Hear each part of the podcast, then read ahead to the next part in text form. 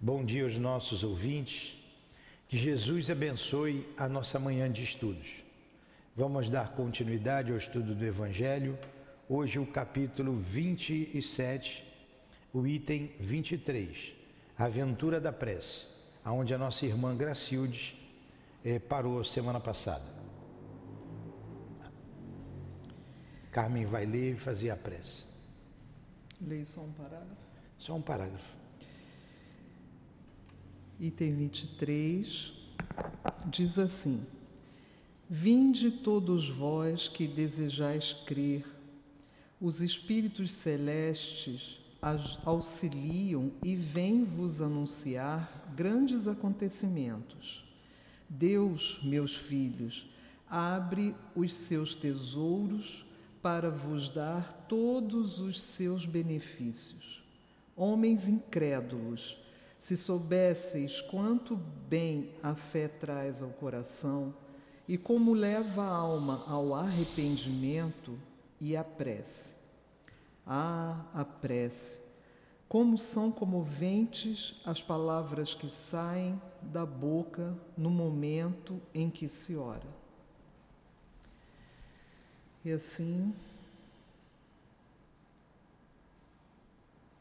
elevemos nossos pensamentos a nosso amado Mestre Jesus, ao nosso Pai Maior,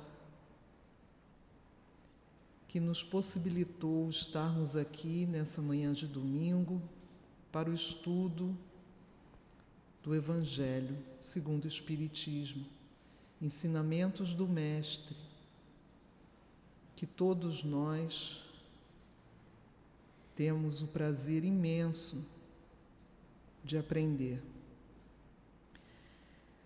Pedimos à espiritualidade amiga dessa casa, seu altivo, as irmãs queridas, todos os trabalhadores, enfim, que sustentam essa casa com tanto amor, esse amor que vibra em nossos corações nesse momento. Pedimos licença a Deus, a Jesus e aos nossos irmãos do plano espiritual para dar início ao estudo da manhã de hoje. Graças a Deus. Em nome do amor, do amor que vibra nesta casa, em nossos corações, do teu amor, Jesus, e do amor de Deus, nosso Pai, acima de tudo, iniciamos os estudos desta manhã. Que assim seja.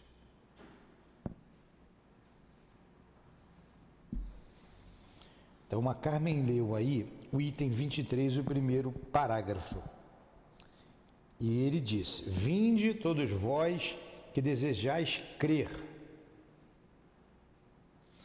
Quem disse isso, quem deu essa mensagem, foi Santo Agostinho. Então ele está chamando aqueles que desejam crer, crer em quem? Em Deus, né?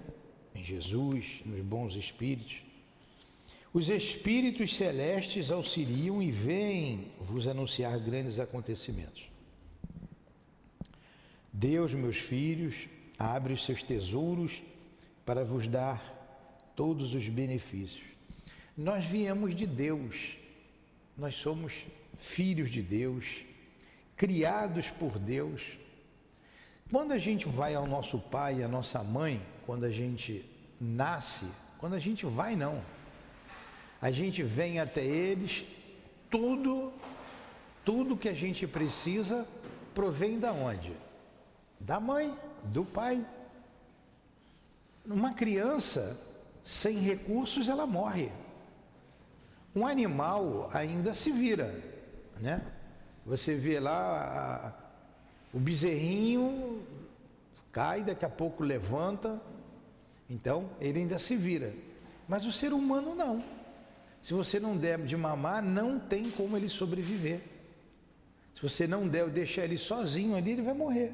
Você tem que dar água, ele depende de tudo da mãe e do pai, mais da mãe, né?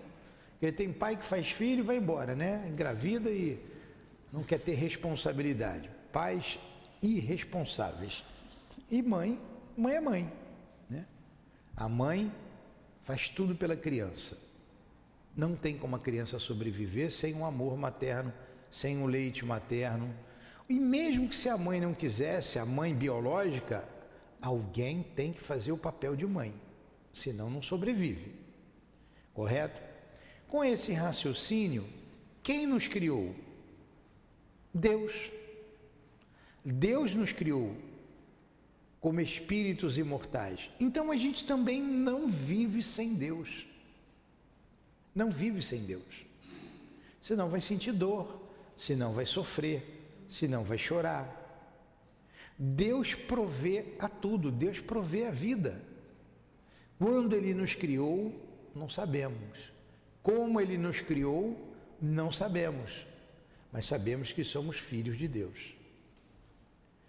E esse desenvolvimento do espírito imortal, na sabedoria divina, ele entrega nas mãos de outros espíritos mais amadurecidos, para que um dando a mão ao outro, todos cresçamos. Ninguém caminha sozinho. Ninguém. É, nós precisamos de ajuda, outros precisam da nossa ajuda. Nós precisamos de perdão, muitos precisam do nosso perdão. E a gente não caminha sozinho. Então, sem Deus, o que a gente vai fazer? Por que, que a sociedade está tão sofrida, tão desnorteada? Falta Deus no coração do homem. Então não sabe. Ela vai buscar a, a, os prazeres da vida numa falsa alegria. Aí busca o prazer no sexo desvairado, na bebida, nas drogas, nos passeios fúteis que cansam. Cansam. E lá não encontra felicidade. É como se fosse água do mar. Quanto mais você bebe, mais sede você tem. É. E você tem sede, bebe só tem água salgada, você bebe, mais sede vai ter nunca fica saciado. Os prazeres do mundo são assim, não, nunca te saciam. Quando você se volta para Deus numa prece, como ele disse aqui, ó, Vinde a mim, vinde todos vós que desejais crer, os espíritos celestes auxiliam e vêm vos anunciar grandes acontecimentos. Poxa, ele não falou de Deus, ele falou dos espíritos celestes. Mas nada acontece sem a vontade de Deus. Deus se manifesta em nossas vidas através dos desencarnados e do encarnado, do homem e dos espíritos que já foram homens. Por que, que os espíritos celestes que estão em, em regiões de amor, em regiões de felicidade, fora do planeta Terra até, vem até nós, porque eles também precisaram de ajuda outrora. E ele já compreende essa lei de amor, a solidariedade. Enquanto a nossa sociedade não buscar a Deus, ela vai continuar batendo cabeça. Mas como é que uma sociedade vai buscar a Deus? Isso começa individualmente. Individualmente.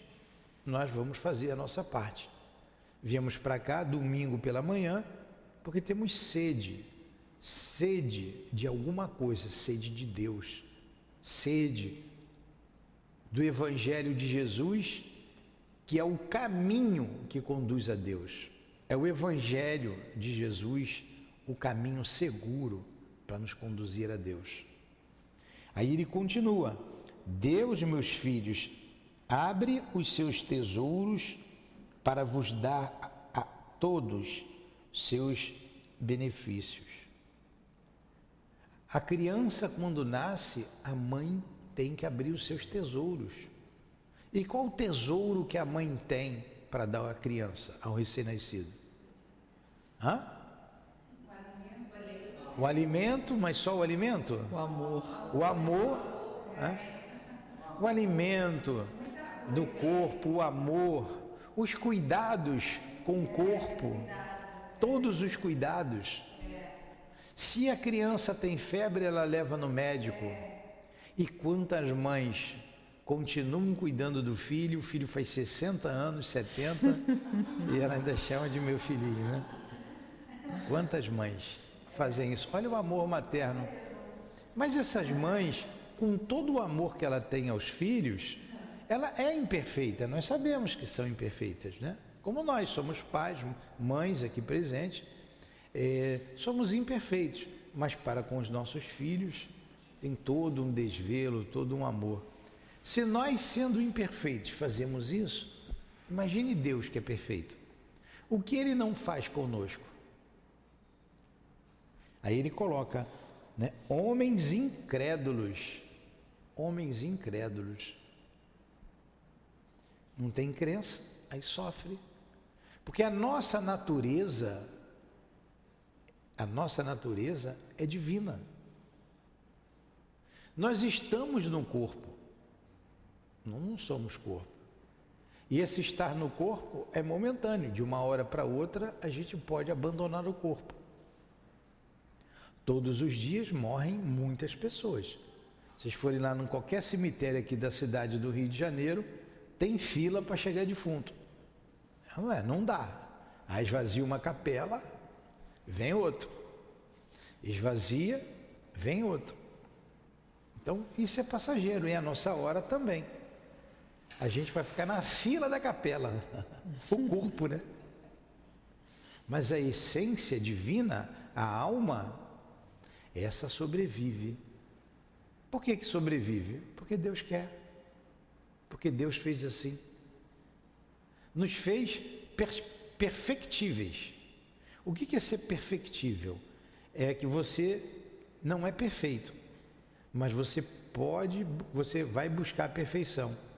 Você tem a perfectibilidade, você tem as, as potências internas que vão te levar à perfeição. Aí ele disse aqui: é, homens incrédulos, se soubesses quanto bem a fé traz ao coração e como leva a alma ao arrependimento e à prece, vamos ler isso aqui de novo. Homens incrédulos, se soubesses quanto bem a fé traz ao coração, Vamos por parte. Isso aqui é uma frase, uma afirmativa.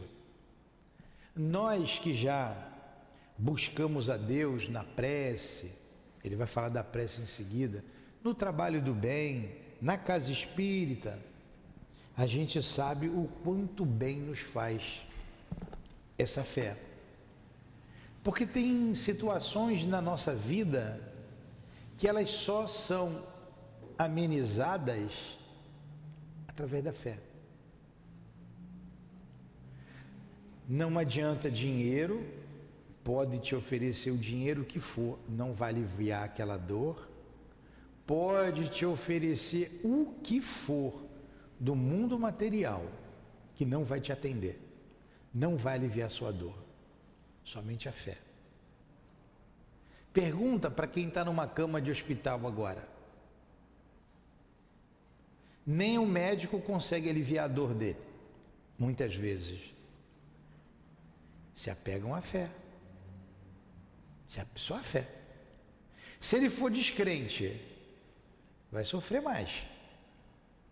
E se ele tiver fé, ele vai ter esperança. A gente vai estudar daqui a pouco, às de 10 às 11 horas, a obra da Dona Ivone, Memória de um Suicida. A Dona Ivone contou lá a sobrinha dela para gente, a Elizabeth Operti, que ela estava com um problema no coração, né? Estava com um problema sério. E se despediu, chamou todo mundo, olha, eu vou morrer, vou desencarnar. E apertou, deu a dor, não, chama o médico, o sobrinho, não precisa. Olha, eu não vou passar de amanhã, essa semana eu vou embora, vou desencarnar chamou o, o, o sobrinho, falou com o sobrinho, com o outro, aí vem um sobrinho que era médico. Não, não, não, não vai, vai para o hospital, vai. Não faça isso, não precisa, deixa eu ficar em casa, deixa eu morrer em paz aqui na minha casa. Está velhinho, velho não tem muito falar, né? Pegou, levou para o hospital. Claro, o amor, né? A preocupação, o amor do. Levou para o hospital. Chegou no hospital, fizeram os exames. Vamos botar aí um, um marca-passo. Tem que botar. O caso é grave, vamos fazer a cirurgia. E você vai colocar aqui o um marca-passo. Ela, doutor, não precisa. O senhor vai gastar dinheiro. O doutor Bezerra de Menezes já esteve aqui, já falou comigo que essa madrugada eu vou embora, essa madrugada, esse dia ou amanhã, negócio assim, eu não vou ficar aqui. Isso é caro. Na época era caro para chuchu, né? Hoje está mais comum, né? Isso é muito caro. Guarda para outro. Aí o, o, médico, né, ficou meio assim, pô, doutor Bezerra, não vi nenhum médico aqui, perguntou para o sobrinho, que era médico, esse sobrinho dela era médico. É. Vem cá, que doutor, esse doutor Bezerra é médico da família de vocês também? Quem é o doutor Bezerra? Ele não conhecia. E a dona Ivone desencarnou naquela noite. Fizeram a cirurgia, botaram o marca-passo e ela desencarnou. Por que, que eu contei essa história? Olha a fé a certeza da vida futura, a certeza de que ela é, ela tinha de que era um espírito imortal. Ela já falou com um determinado médio aqui da casa. Eu trabalhava de madrugada, de noite. Você também precisa trabalhar. Né? Né? Vamos ver a fé do médium se tiver fé. Se ele tiver fé, ele não vai medir esforços para trabalhar para o Cristo. Madrugada, domingo, feriado. Nós estamos aqui aberto todos os dias porque temos fé. Não tem hora para terminar o nosso trabalho. Então, um dia virá que ficaremos aqui até mais tarde. por causa das dores que vêm bater na nossa porta. Então, ela, a fé da dona Ivone, era inquebrantável. Nesses momentos, se você não tiver fé, você chora, você pede para não morrer, você reza, me cuida, não me deixa, fica desesperado. Como a gente vê em determinados espíritas um desespero diante da dor. Ora bolas, como dizem aí um, um dito popular, dor, doença, não dá imposte. E vem justamente para testar a nossa fé. Não é que você vai se entregar à morte. Não é que você queira morrer. Não é isso. Mas se aconteceu, vamos cuidar sem desespero. E aguardar. Aguardar com fé. Por isso que ele está dizendo: ah, se soubesses muito bem a fé traz ao coração e como e como leva a alma ao arrependimento e à prece. Porque essa fé nesse momento de dor, normalmente nós procuramos a Deus nesses momentos de dor. Aí você vai fazer a prece, porque a fé leva você à prece, meu Deus, me ajuda. Ao passo que a gente deveria procurar Deus nos momentos de alegria, nos momentos de sorriso também. Vamos fazer um aniversário, mais um ano de vida, vamos fazer uma prece. Antes do parabéns, façamos uma prece de agradecimento a Deus por mais um ano de vida, pelo corpo que recebemos, pela. Vocês já pararam para pensar quantos quilos, vou botar toneladas, quantas toneladas de feijão nós já comemos até hoje? De arroz, de carne. Quantos litros d'água nós já bebemos? Mais do que uma caixa d'água lá daquela grande que está lá de 10 mil litros, com certeza. Quantos metros de tecido nós já usamos em roupa até hoje? Quantos sapatos nós já usamos? E a gente não lembra de agradecer? Quantos pães nós já comemos? Carne traz uns 10, 15, né? Todo, todo dia de manhã. A gente compra aqui. Quantos pães? Então, quanto trigo foi plantado? Quanto suor alheio foi derramado para a gente estar tá aqui? Com saúde, um corpo perfeito. A gente tem que agradecer a Deus. Aí o homem incrédulo, o que ele faz? Ele, se, ele mergulha no vício. O vício do álcool, o vício das drogas. Então ele está desprezando. Desprezando tudo que ele recebeu. Ele está sendo ingrato. Ingrato. E um dia vai colher ingratidão. Ontem a gente está sempre aprendendo, né? Sempre. Não tem, não tem dia, não tem hora, não tem homem que pode dizer que saiba tudo. A gente agora está falando do Evangelho. É, Quinta-feira a gente fala aqui do Evangelho também. Todas as aulas nós lemos o Evangelho e a gente está aprendendo. Ontem o colega fez aqui a, a, a, palestra das 10 horas da manhã. O Antônio Geraldo. Geraldo é um amigo de muitos anos, um trabalhador, trabalhador mesmo. Geraldo é trabalhador. Então veio fazer a prece, eu comecei aqui a palestra. E ele chegou um pouquinho depois por causa da, desse trânsito aí maluco, né? Tem aí a, a Bienal, então estava confuso ali. Assim que chegou, a gente passou para ele e ele falou o seguinte: Olha a passagem dos dez leprosos. Um voltou para agradecer aquele que entendeu. Os outros foram viver um mundo que eles não tinham vivido até ali. Porque estavam doentes, estavam isolados, estavam tristes, acabrunhados.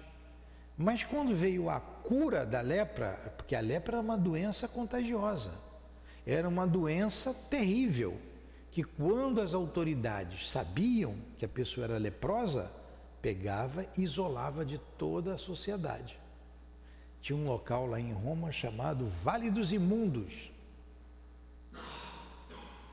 A lepra era considerada uma imundície criança, mulher, seja o que fosse, era largado lá no Vale dos Imundos. Não podia ir para a cidade. Então, como viviam essas pessoas? Pensa numa doença contagiosa hoje. Você tem uma doença que você tem que ficar em casa e você fica curado de repente. O que, que os nove leprosos fizeram? Um voltou para agradecer, eram dez. Os outros foram viver a vida. O que eu não vivi até agora, eu vou viver. Foi para o mundo. E qual a causa da doença? A causa da doença são os nossos desregramentos. Os nossos desregramentos, desregramentos desta vida ou de outras vidas causam as doenças. Essa é a causa. E eles voltaram para os desregramentos. Vai lá, vamos comemorar, vamos beber, vamos sair, vamos brincar, vamos fazer tudo que um homem comum vai fazer.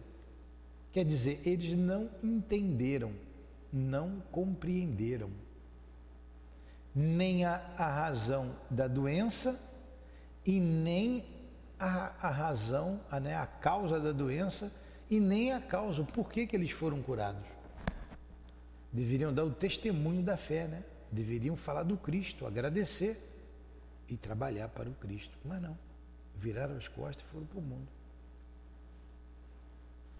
Aí é o que fazemos aqui, normalmente. Aí diz assim: a prece, ah, a prece. Como são comoventes as palavras que saem da boca no momento em que se ora. Então, aquela prece comovida: Senhor, me ajuda, por favor. Não precisa falar muita coisa, não. Basta sentir o que fala. Está aqui. Então, essas palavras são comoventes. Se a gente ouvisse alguém fazer a prece sozinho, solitário, a pessoa solitária que derrama as lágrimas, suas lágrimas no momento de prece, como comove. E os espíritos elevados, os bondosos, os amigos, não ficam indiferentes à prece. Não ficam. Como nenhum de nós fica indiferente ao grito do nosso irmão. Pode ser quem for. Chorou, gritou, a gente socorre. Não é? E eles a mesma coisa.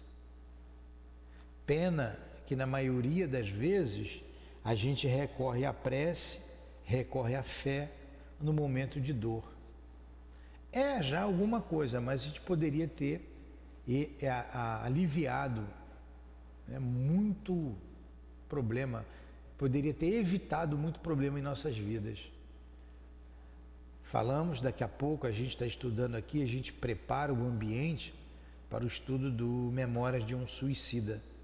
Aí você vê, se esses irmãos tivessem recorrido à prece antes, teriam evitado, a maioria teria evitado a grande dor.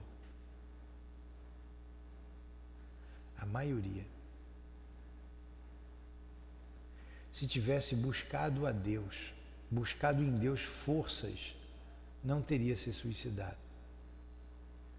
Então, o que, o que é o suicídio? Falta de fé. Está lá no início do Evangelho, vocês já estudaram lá nas páginas primeiras. Né? O suicídio é loucura, lembra? Lá no capítulo 5. É a falta de fé. Deixa eu achar aqui. Bem-aventurados aflitos. Item 14. Olha aqui que ele diz: a calma e a resignação adquiridos na forma de considerar a vida, ó, a calma e a resignação adquiridas na forma de considerar a vida. Você o que é a vida para mim? É um momento, é um estágio? Ou a vida para mim é tudo? Se a vida é tudo para mim, eu vou me entregar aos, aos, aos prazeres e à morte próxima. Então, ó, adquiridas, a calma e a resignação adquiridas na forma de considerar a vida terrestre e na fé no futuro, na fé no futuro, dão ao espírito uma serenidade que é a melhor defesa contra a loucura e o suicídio. Então, é falta de fé. Fé na vida futura. Fé em Deus. Se a vida continua, se eu tenho certeza que a vida continua, por que, que eu vou me matar se eu não vou morrer?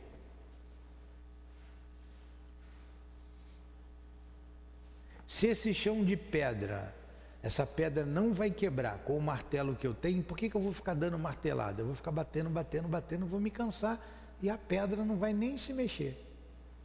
Tem aquela montanha, estou falando aquela pedra ali de trás. Eu vou arrancar essa montanha daqui. Aí eu vou ali com um martelo, uma marreta e uma talhadeira. Nem daqui a mil séculos eu vou tirar com a marreta e o martelo, que é um, uma montanha, um morro imenso de pedra. Então para que, que eu vou fazer isso? Perder tempo, me desgastar. Ô Nilton, o que, que você está fazendo aí? Eu estou tirando a montanha daqui. Ó, Nilton, ó, é enlouqueceu, não é? Ele está doido. Vocês chegam aqui, eu, em vez de estar tá aqui estudando, estou lá para tirar a montanha dali. O suicídio é a mesma coisa. Por que, que você fez isso? Você enlouqueceu. Não tem morte. É morte, não existe. A vida vai continuar. E a sua vida vai ser triste, vai ser dolorosa. Não faz isso. Olha, falta de fé. Não, vai tudo acabar, vou acabar com a minha vida, vou acabar com. A fé acaba ali. Ao passo que a prece, como ele disse aqui, evitaria esse tipo de dor. Evitaria. Continua aí. A prece é o orvalho divino que faz desaparecer o grande calor das paixões. Outra coisa, essa frase. A prece é o orvalho divino. Uma linguagem poética né, que ele usou aqui. O que é o orvalho? É a umidade da noite e que caem sobre nós e a gente vê o orvalho em cima das folhas né, úmidas de manhã. Agora de manhãzinha está tudo úmido do orvalho. Então, o orvalho que se derrama, a prece é um orvalho que faz desaparecer o grande calor das paixões. Paixão é tudo aquilo que a gente exagera na vida. Continua. Filha mais velha da fé, ela nos leva pelo caminho que conduz a Deus. Eu vou voltar para falar disso aí. Continua. No recolhimento. No, no recolhimento e na solidão estais com Deus. E para vós não há mistérios, porque eles se desvendam. Apóstolos do pensamento, para vós é a verdadeira vida. Vossa alma se desliga da matéria e se lança nesses mundos infinitos e etéreos que os pobres humanos desconhecem. Então vamos lá.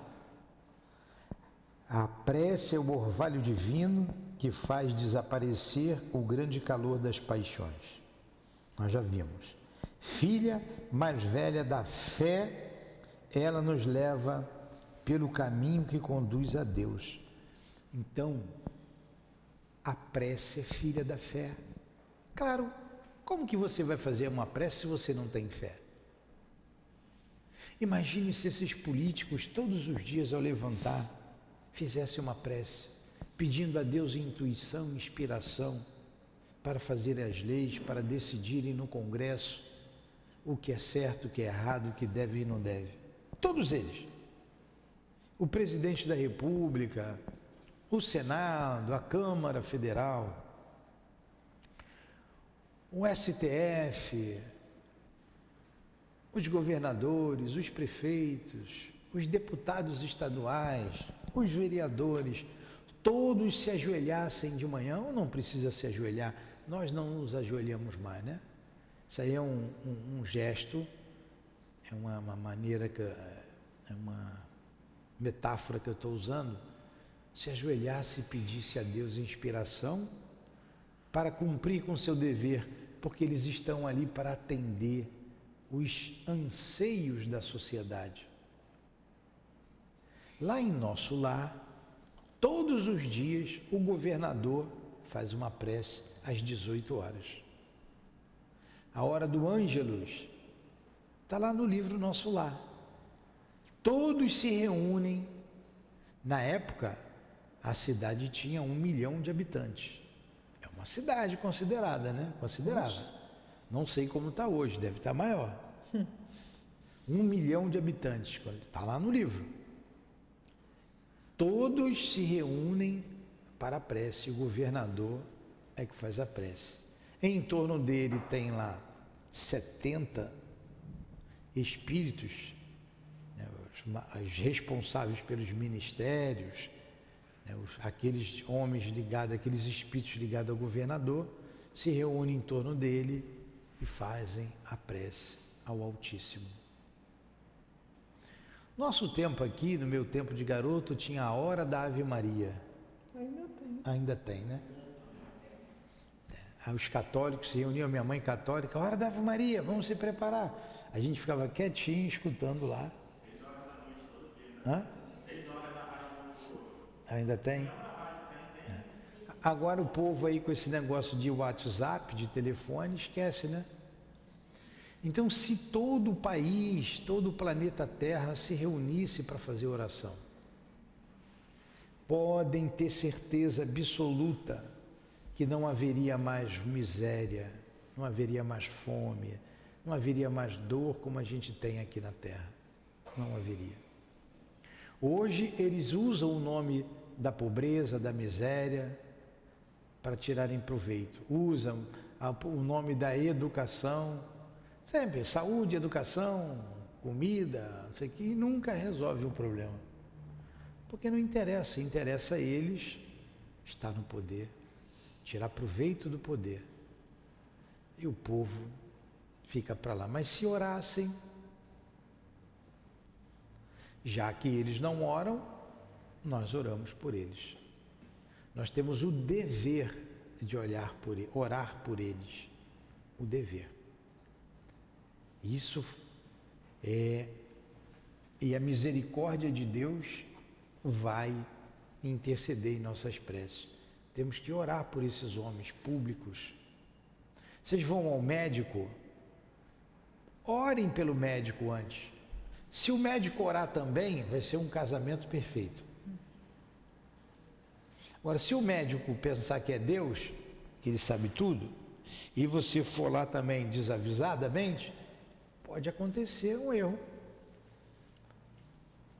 Está esperando o médico? Aguarda com paciência, ora por ele. Então, a prece é filha dileta da fé.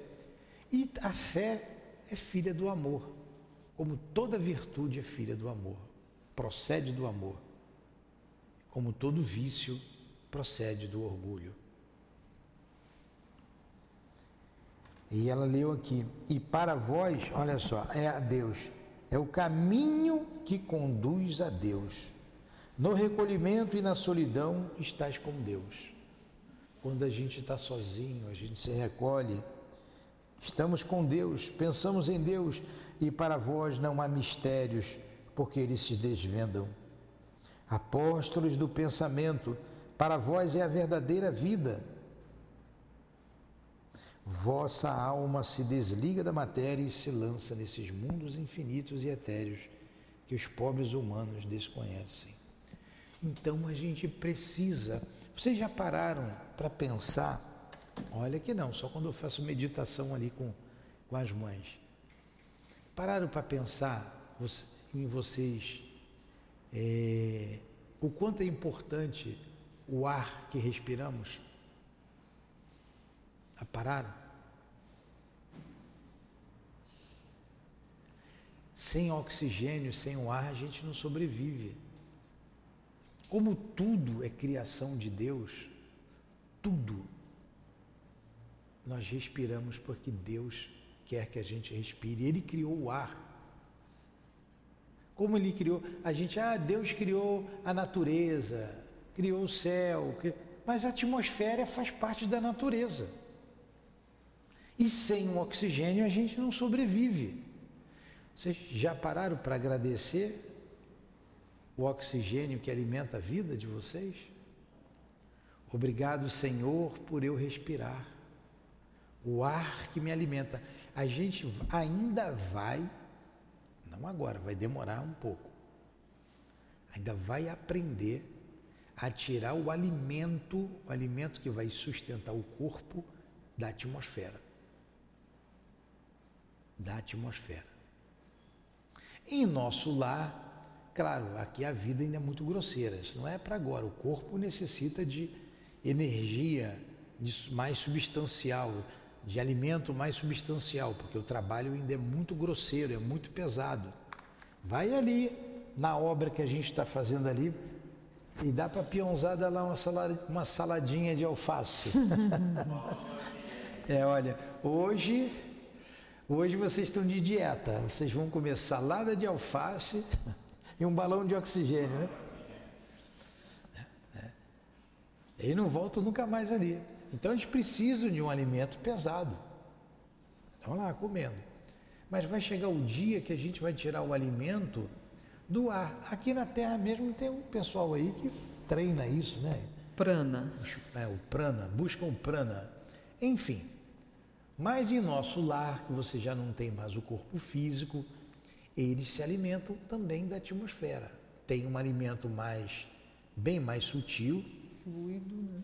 Fluido, vai tomar sopinha de fluido, ó. É melhor se acostumar com a sopa daqui. Ontem a sopa estava muito boa. Elogiei a sopa. Estava muito boa a sopa. É, gente acostuma com a sopa daqui, que lá não vai ter comida pesada não.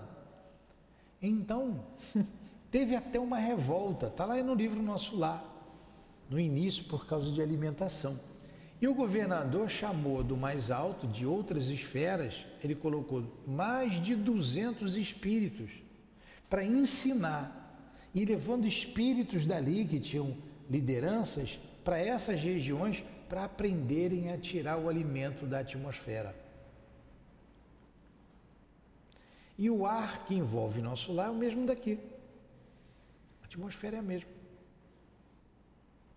O mundo espiritual está aqui, está em torno da gente.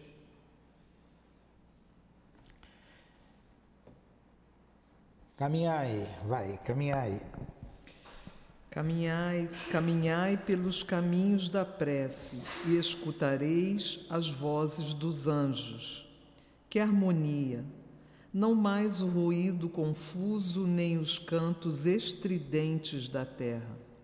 São as liras dos arcanjos, são as vozes doces e suaves dos serafins, mais leves que a brisa da manhã quando brincam na folhagem dos vossos grandes, bosques, grandes bosques. Em que delícias havereis de caminhar.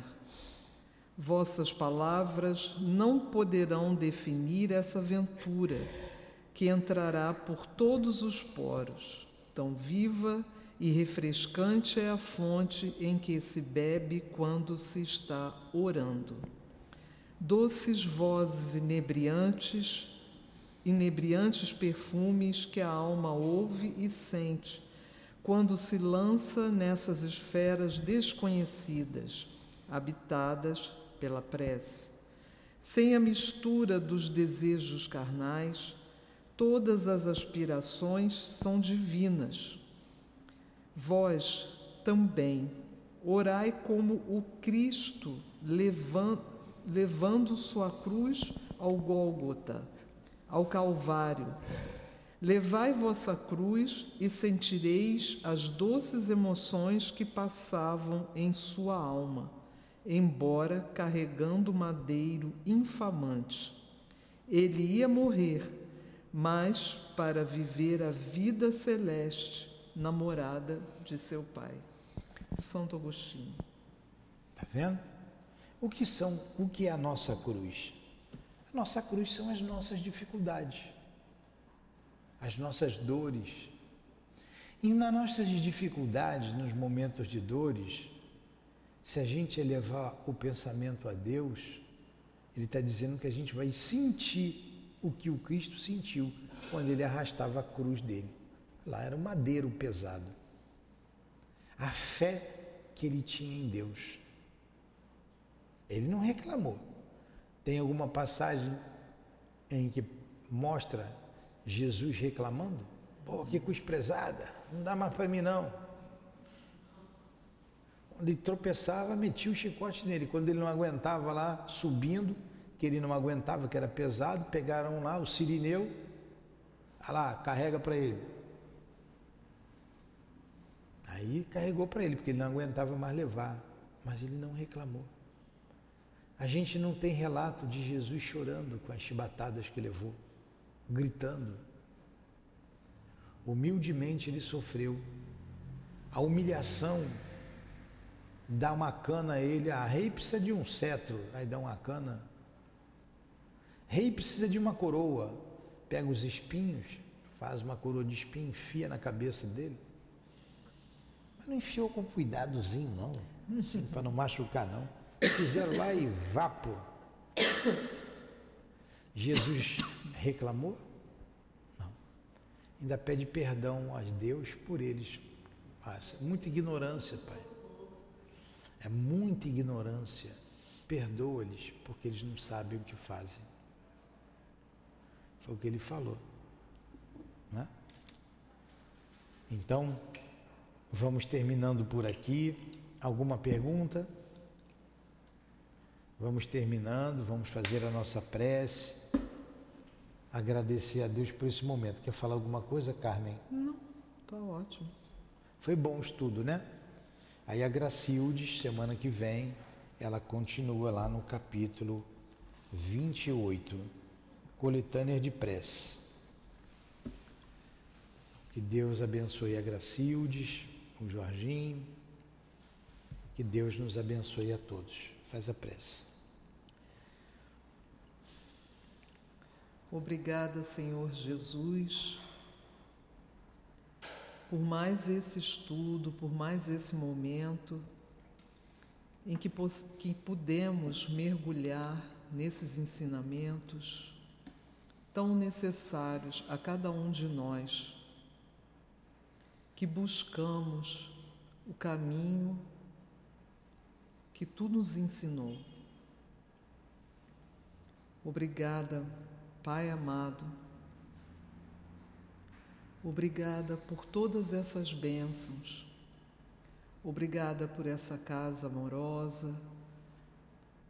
Obrigada por permitir que estejamos junto à espiritualidade querida dessa casa, nossos irmãos, que conosco sempre estão nos trabalhos, nos estudos e até em nossas casas.